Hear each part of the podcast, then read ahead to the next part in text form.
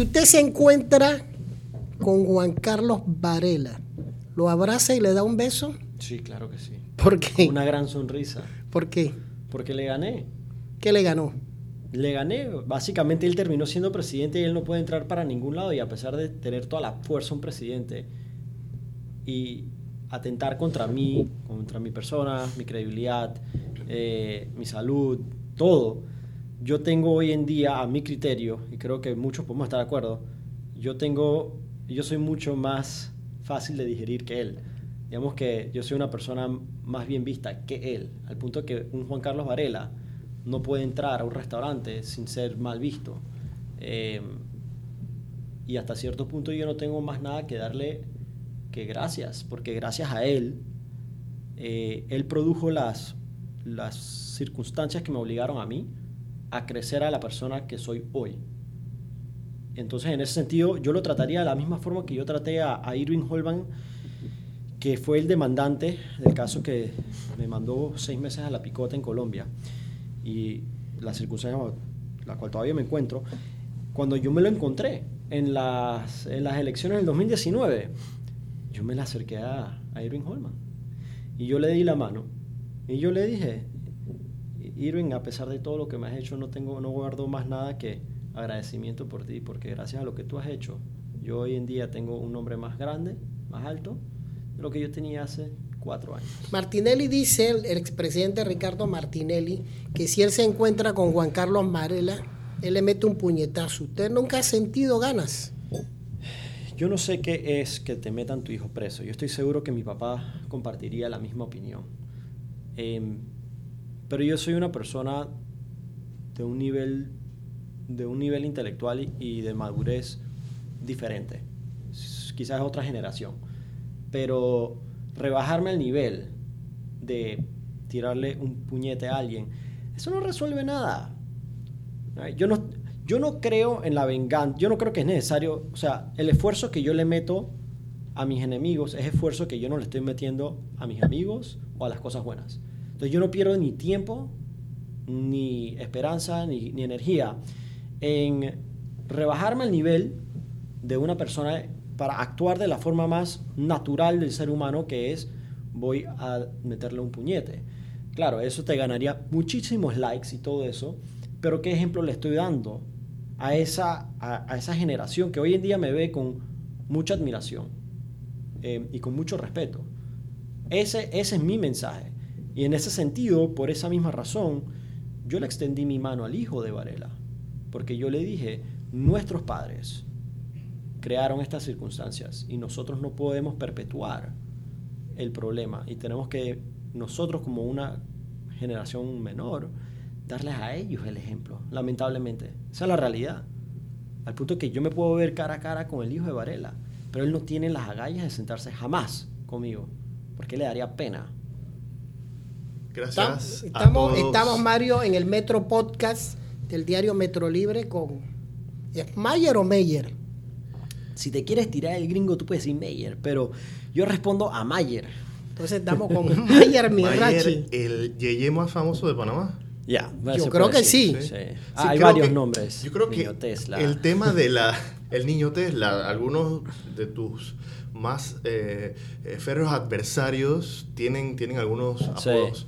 Sí. Y, y, ya, ya pues ya, ya tienes como una, una lista de... Yo los de, acojo todos. Ya, ya, ya creció la lista. Sí. sí. Y todos los acojo. Es decir, si me dicen niño Tesla, yo busco la manera de convertir de algo que se insinúa ser negativo en algo positivo. Al punto que, nuevamente, cuando a mí me hicieron un mal, yo busqué la forma de convertirla como una fuerza de bien, que es lo que yo soy, ¿verdad? Entonces, cuando eh, Prepucio Valenzuela me dice a mí, eh, el niño Tesla, no sé qué, no sé qué, yo comencé a decir, eh, si te quieres ahorrar 80% del costo de combustible a la semana, entonces conviértete en la movilidad eléctrica. Ese es el proyecto de ley. Edison Bros está ahorita en la asamblea, tal, tal, tal, tal. Atentamente, niño Tesla. Y todo el mundo comenzó a preguntar, entonces, ¿qué es ese proyecto de movilidad eléctrica? Y agarré esa conversión de algo negativo y lo transformé en algo realmente productivo, algo positivo para la sociedad. O sea, el, el niño Tesla también es el judío que cuida tu bolsillo. Sí. O sea, al final todo, todo se une como si claro, fuera... y, y- y eso es como una para... sola trama. Claro, porque es que, es que trato de agarrar de las cosas que son vistas socialmente, por ejemplo, eh, el estigma típi- típico es que los judíos son duros y los judíos saben ahorrar plata. Y eso, eso es mal visto, pero yo agarro, busco la forma de decir, hey, como yo soy judío, yo te voy a explicar a ti cómo se ahorra plata a la hora de comprar un carro. Yo le expliqué a la gente recientemente, mira, un carro eléctrico en Panamá paga impuesto de 5% de introducción. Todo otro carro que entra a este país, desde la Prado hasta, hasta la, la Tucson, están pagando 25%. Entonces, si te sobra la plata, cómprate uno de esos carros. Pero si quieres ahorrar plata, ve por un carro eléctrico, porque la ley de movilidad eléctrica te da ese incentivo. Yo creo que esa ley también eh, mira hacia el futuro eh, más que hacia el presente. Muchos se dirán, ahorita mismo yo no tengo la plata para comprar un Así auto es, eléctrico. claro. Y O los autos auto- eléctricos que veo son eh, BMW. Así es, y es. Son Tesla. Son puros yeyes. Entonces, La, la razón es muy simple, porque muchos especulan que yo tengo de qué ganar de esa ley. En lo personal, no. O sea, para mí yo hago las cosas de pasión.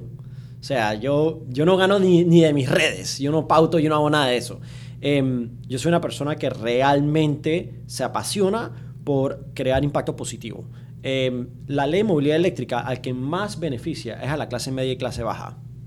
Una de la- la- la- las principales razones es porque la clase alta se puede comprar su carro eléctrico ya. Lo manda a pedir a Estados Unidos y lo trae a Panamá. Pero significa que tiene que comprar también un cargador, instalarlo en su casa, crear su propia infraestructura. Eso no es sostenible para todo panameño, poner su propio cargador. Y la razón por la cual no hay cargadores públicos por todos lados, como vemos gasolinas, es porque legalmente solo ENSA, la distribuidora, puede venderte electricidad. O sea que si yo pongo, si alguien pone un negocio de, de, de electrolinera, de, de estaciones de carga de carro, pues no funcionaría porque estaría rompiendo la ley porque no puede venderte la electricidad. Pero la ley de movilidad eléctrica demo- eh, eh, hace una excepción a la reventa y permite la reventa de electricidad exclusivamente para la carga.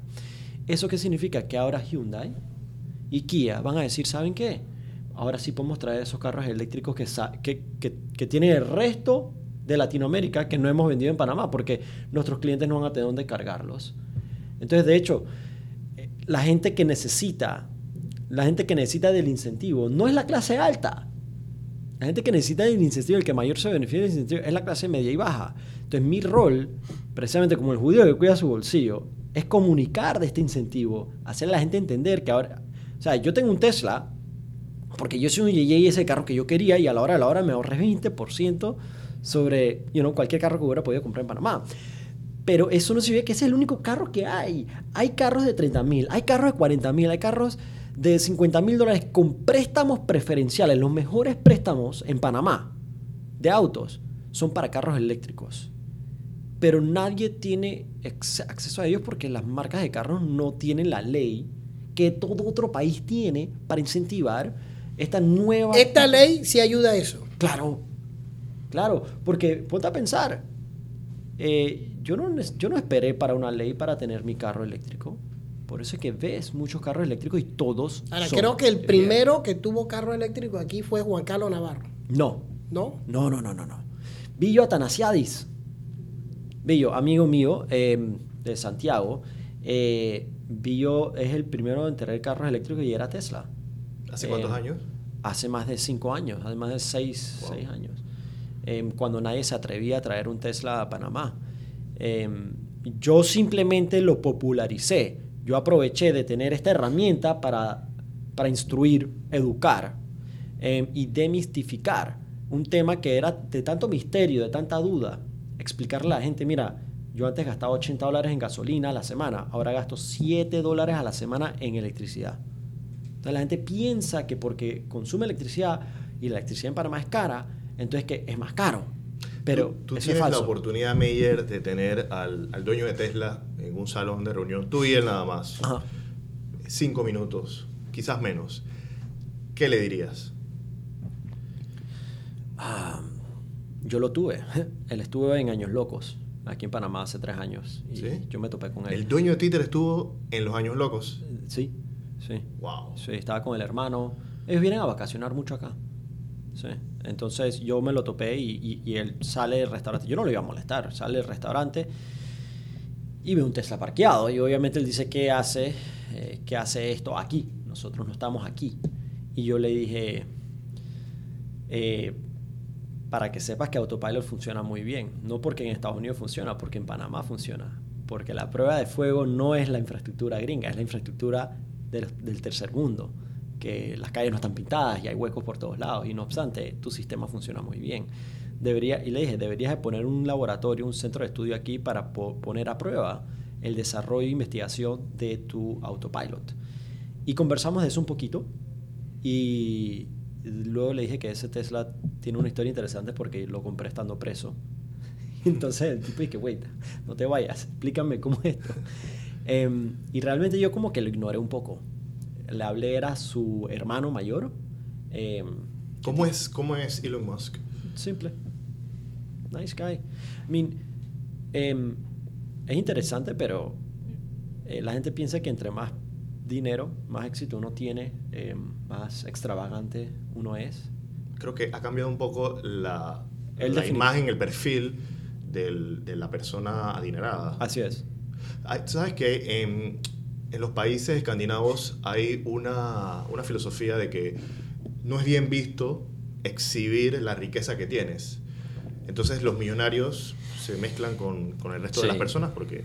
Yo, yo, eso es una de las razones por la cual Mayer es potable ante la, ante la clase media y baja. Mayer no es popular. Ah, De hecho, ah, eh, corrieron, no, le voy a dar un, da- un anécdota interesante. Em, corrieron eh, dentro de un grupo político, corrieron una, una ¿cómo se dice? Una, em, pues, eh, ¿cómo se dice? No, no, no es subasta. ¿Cómo se dice esto cuando le preguntan a la gente? La encuesta. Una encuesta. Le preguntaron, em, ¿a quién escogerías para diputado del 88? Y Mayer no salía. Di- primero que no, Ma- Mayer no estaba de número uno en la mente. Luego, cuando daban la opción, Mayer no salía. 88 es mucho, es clase alta, media y alta.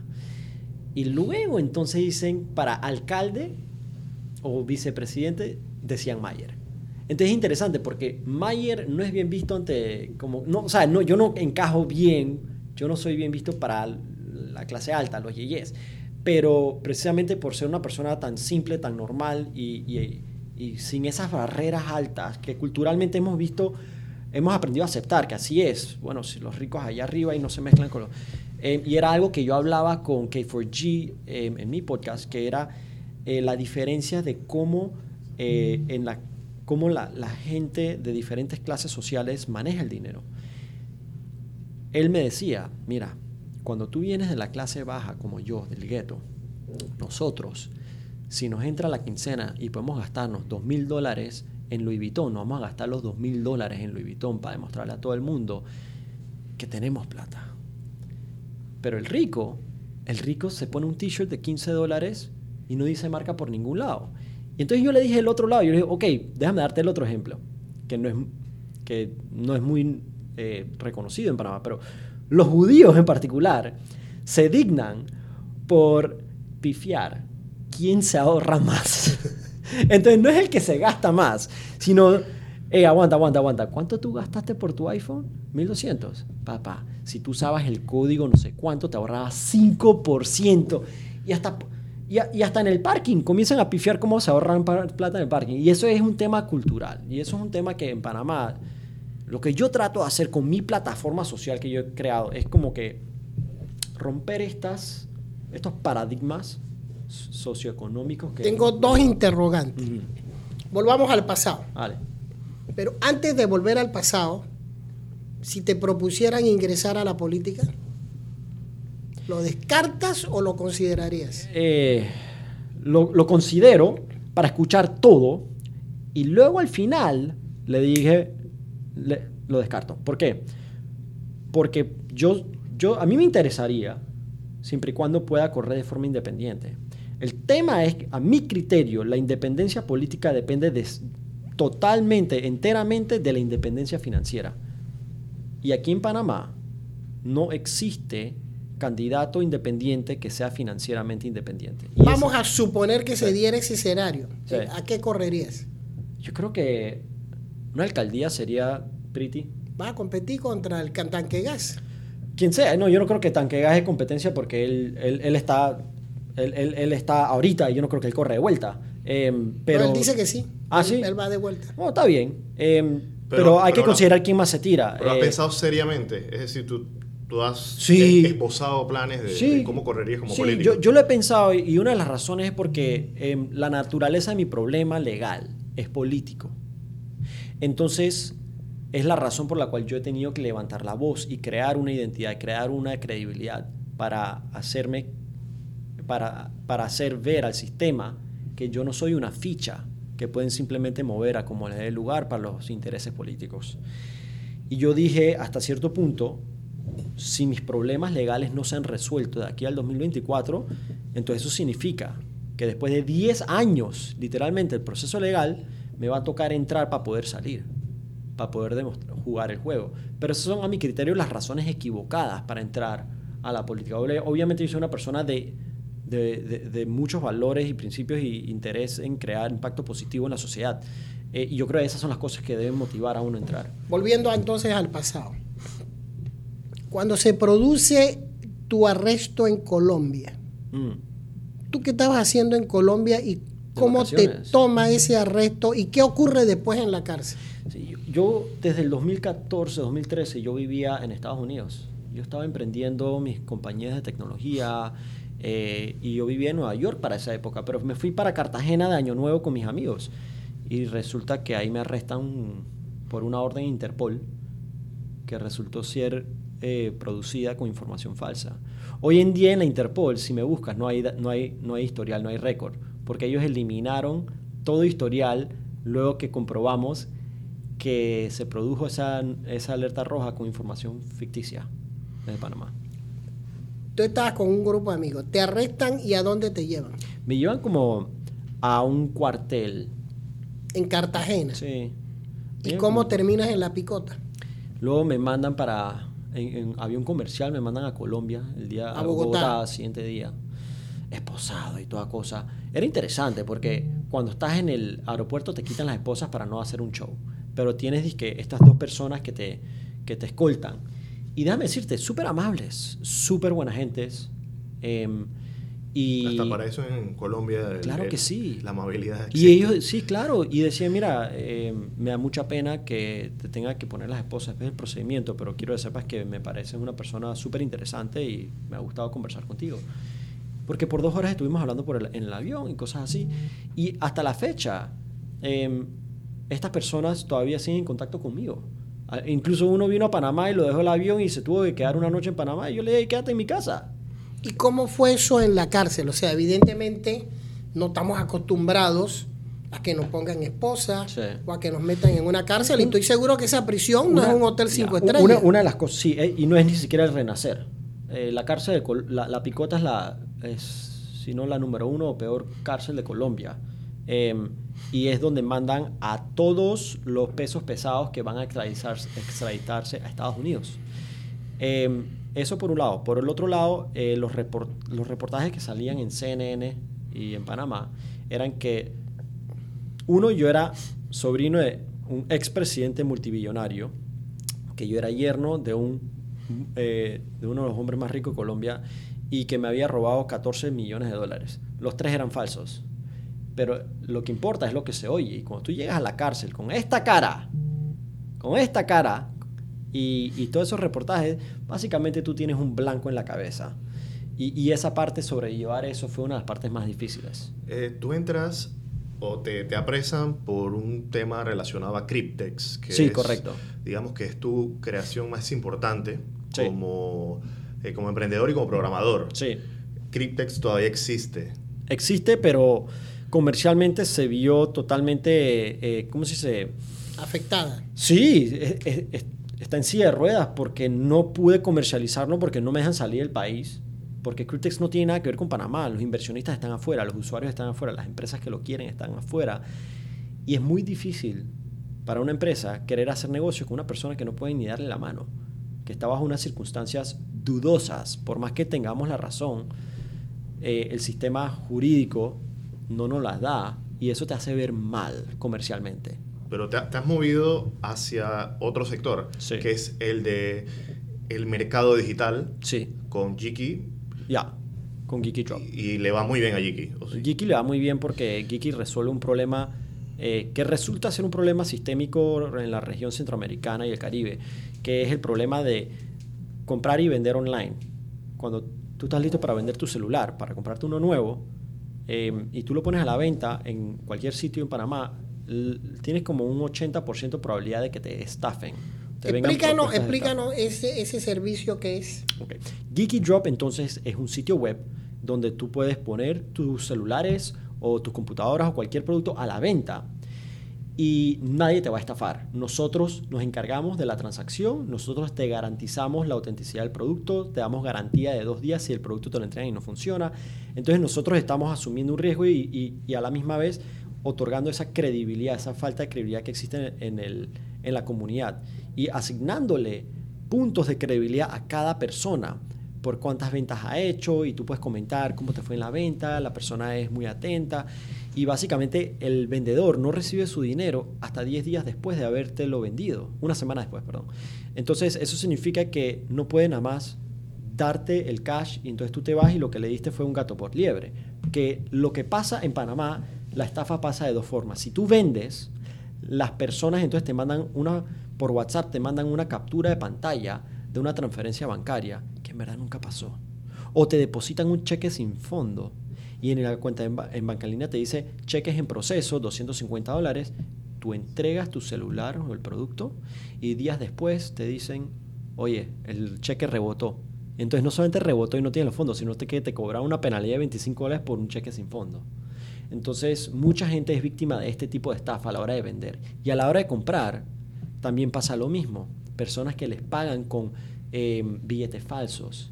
Personas que compran un producto y el producto está dañado. Y las plataformas no participan ni en la venta, ni en el, ni en el intercambio, ni en, la entrega del producto. Entonces se desentienden de la responsabilidad de, sea, de pase lo que pase.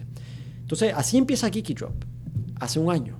Hoy en día ya después de 10.000 ventas, sin ninguna estafa, Geeky hoy en día ahora ha creado una nueva funcionalidad de, uno, subastas si tú tienes un celular, tú lo puedes poner a subastar y dejar que el mercado le ponga el precio.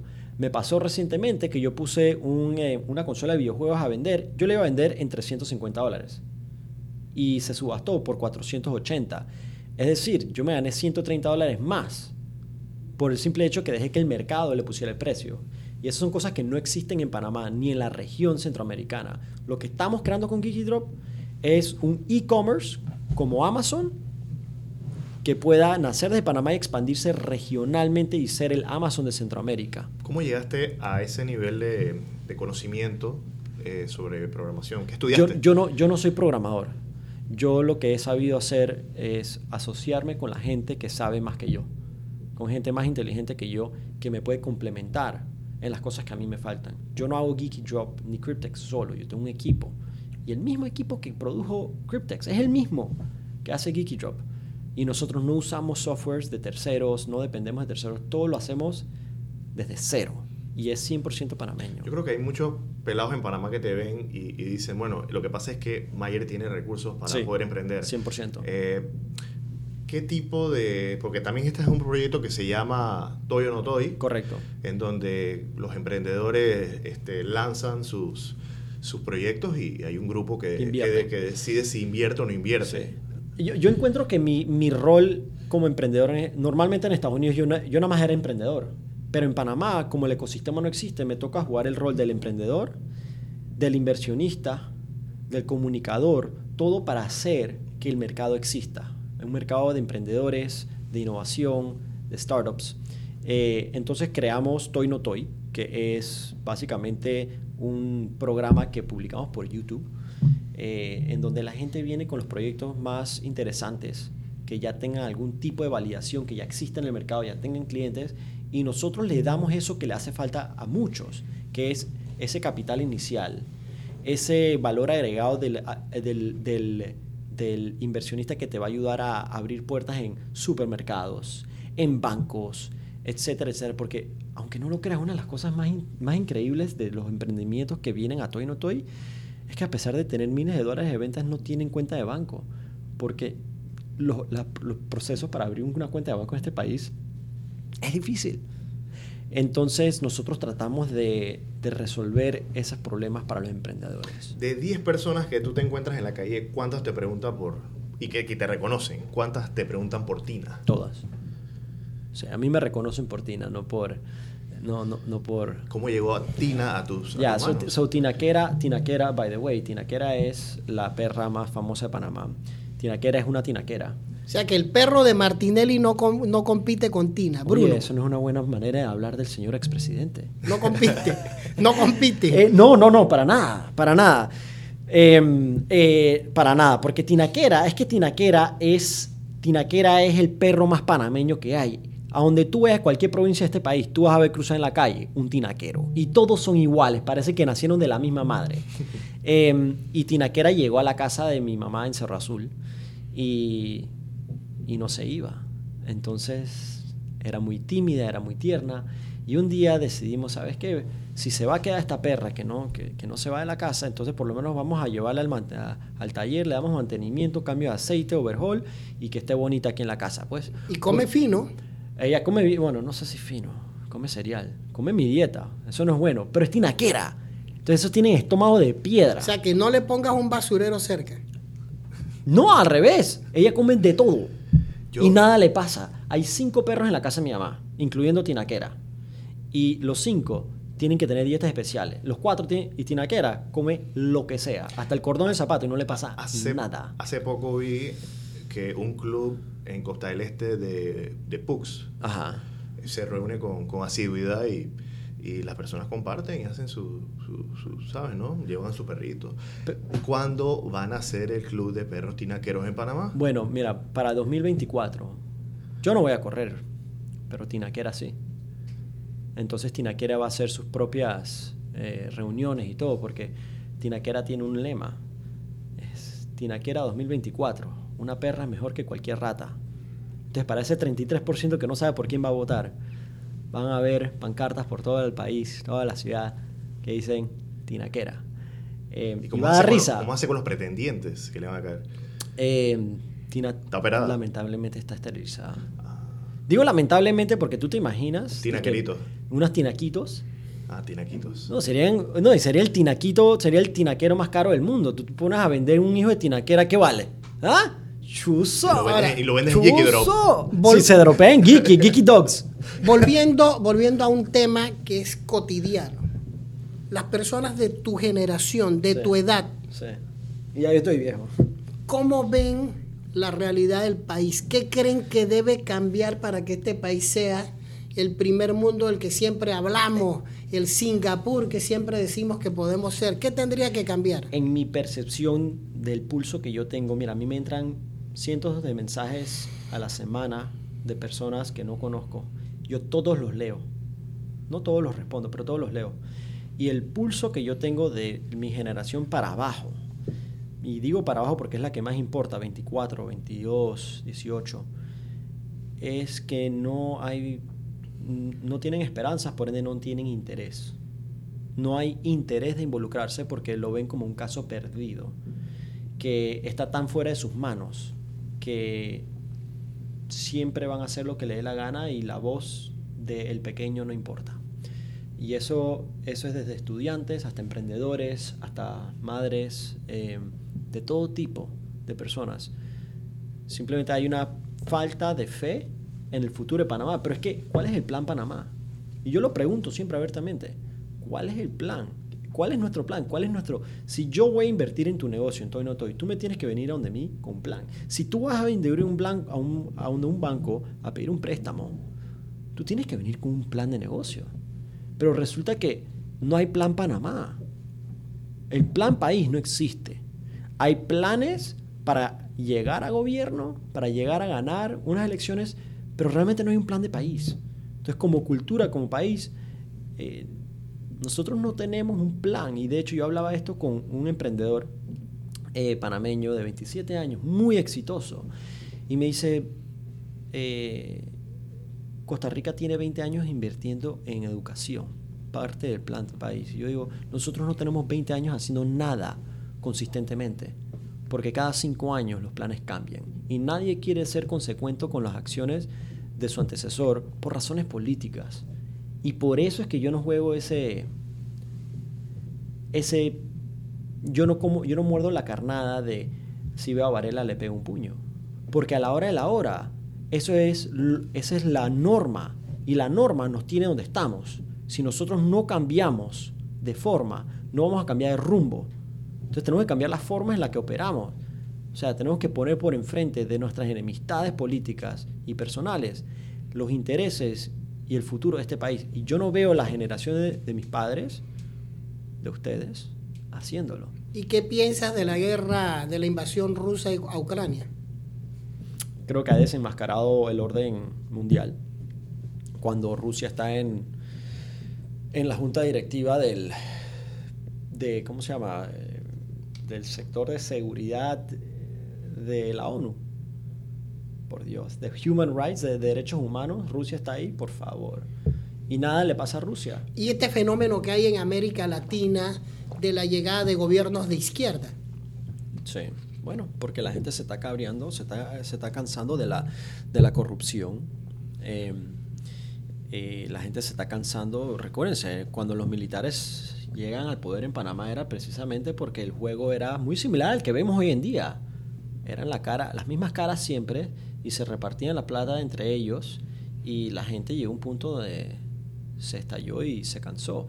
Panamá debe mantenerse siendo ese una de las pocas cosas que Panamá puede ser en, Latinoamérica em, es un pilar de democracia y capitalismo. Yo creo que tienes a dos tipos de archienemigos muy, muy bien definidos. las feministas y los progres, los progresistas. los progresistas tienen eh, diferentes eh, categorías en, la agenda, ¿no?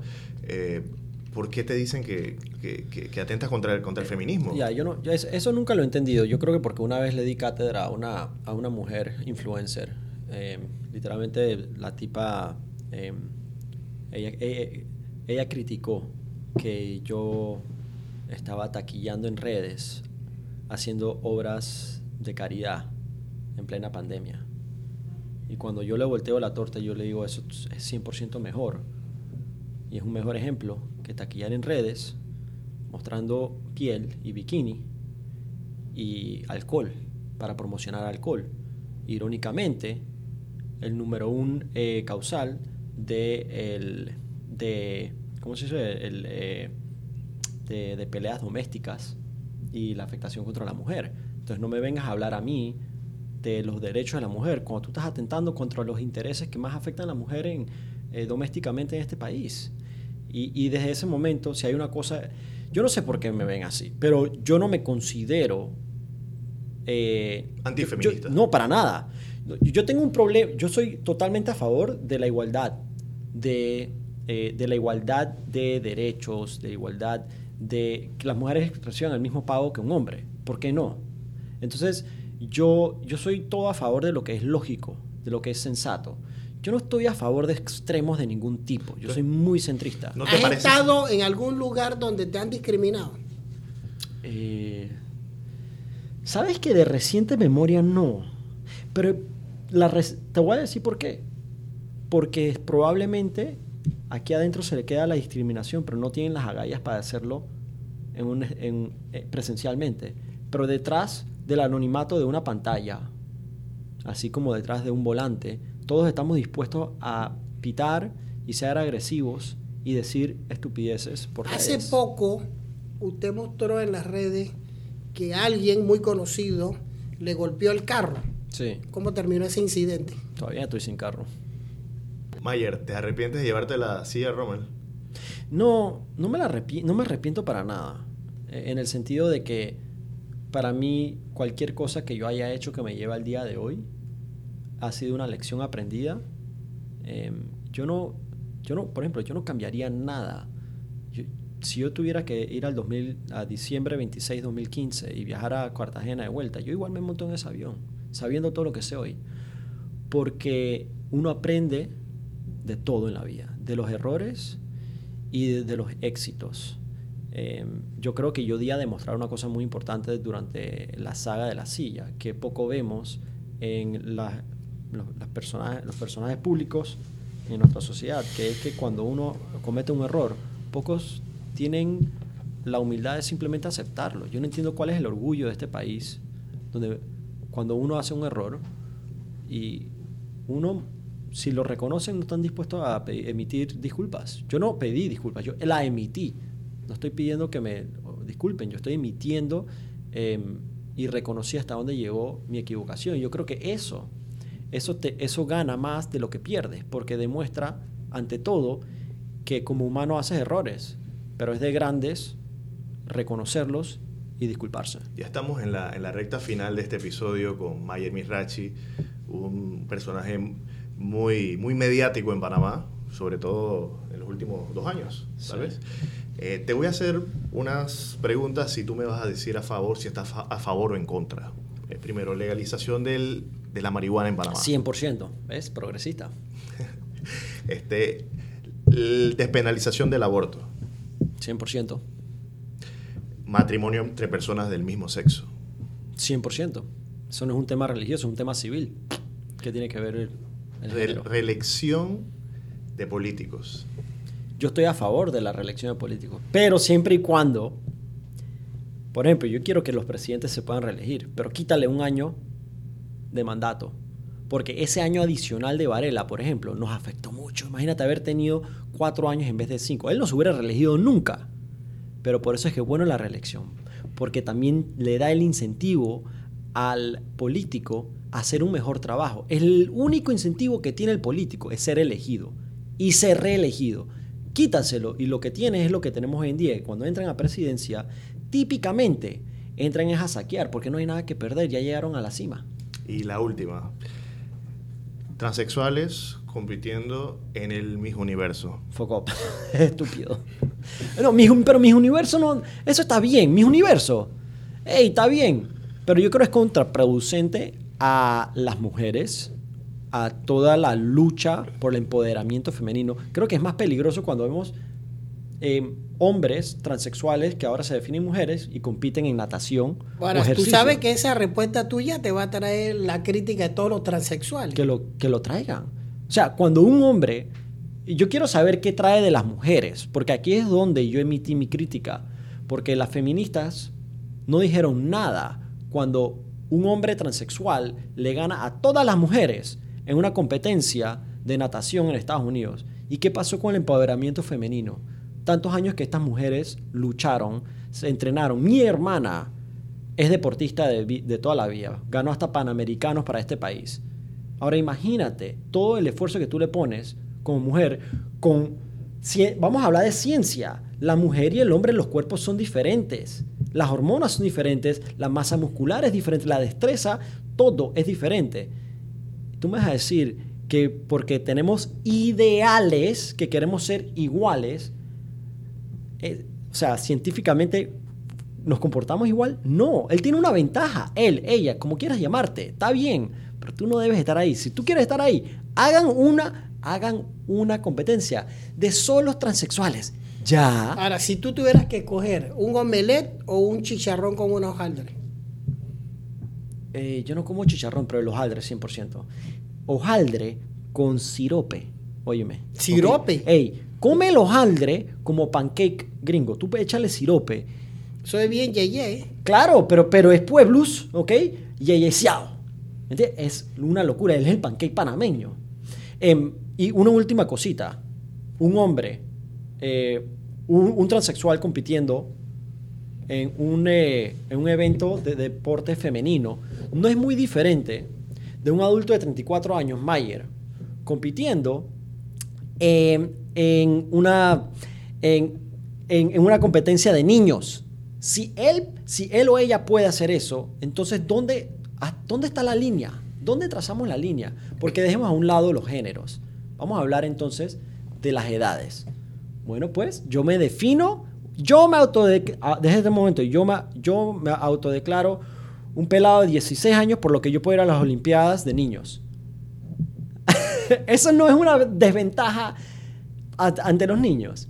Y por eso es que yo digo que mis posiciones siempre tratan de buscar un punto centrista basado en lógica y no necesariamente en mis pasiones y mis odios y mis querer. No, las cosas tienen que ser sensibles y tienen que ser lógicas. Y esa es la mente de un programador que crea sistemas. Las cosas no pueden ser arbitrarias. El sistema tiene que ser funcional y, igualitario para todos. Muchas gracias, Mayer, o Meyer, dependiendo de cómo le queramos llamar por participar en este programa, el Metro Podcast de Metro Libre, con Mario Lara, editor general del diario Metro Libre. La idea es darle a la gente noticias buenas, mensajes positivos. Y te agradecemos la participación y nos vemos en otro programa aquí con Metro Libre. Un placer.